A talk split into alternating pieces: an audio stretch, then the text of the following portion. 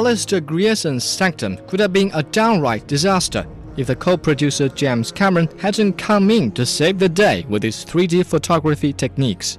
Indeed, the film's breathtaking imagery is the one and only appeal that could possibly lure moviegoers to bear this 19 minute exercise in tedium. The cave is flooded! We have to get out of here now! A group of explorers are trapped by a fierce storm while they're exploring an underground cave system. Water flooding into the cave causes a portion of it to collapse and blocks their exit. The only way out is to venture down into the unexplored part of the cave and follow a river that supposedly leads to the sea. But unfortunately, not all of them are strong enough to survive the suffocating pressure and the unforeseen dangers that lurk ahead. Since the beginning of time, human being has ever seen this. The creator of Titanic and Avatar, James Cameron's 3D presentation of the underwater cave system is the most spectacular element. At some points, the effect appears so real that engrossed viewers would literally reach out for an oxygen mask. Even so, there are still noticeable imperfections.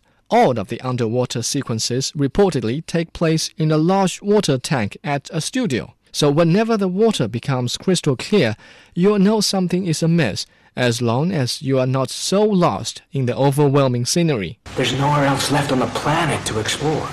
I mean, where else can you shine a light where no human's been before, huh? Despite the claim that the film is based on a true story, there isn't much originality to the storyline. In fact, it is such a stereotype that you could almost tell how many scenes are left by counting the characters alive. For the most part, when there aren't any 3D scenes to appreciate, viewers just sit there and watch the director kill off the characters one by one, as any viewers of survival movie would expect. Bad writing also creates a difficult situation for the actors.